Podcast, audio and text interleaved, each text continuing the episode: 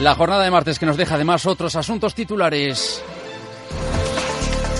Competencia desleal. Aspagui denuncia la existencia de páginas web en las que particulares se lucran ofreciendo sus habitaciones a turistas. Los datos lo confirman. Euskotren trasladó en los días de Semana Grande a un 13% más de viajeros que el pasado año, 36.000 pasajeros más. Quincena Sinfónica. La Orquesta Sinfónica de Euskadi protagoniza esta jornada acompañada de la coral Andra Marí y el trío Ludwig. En el tiempo pocos cambios, mañana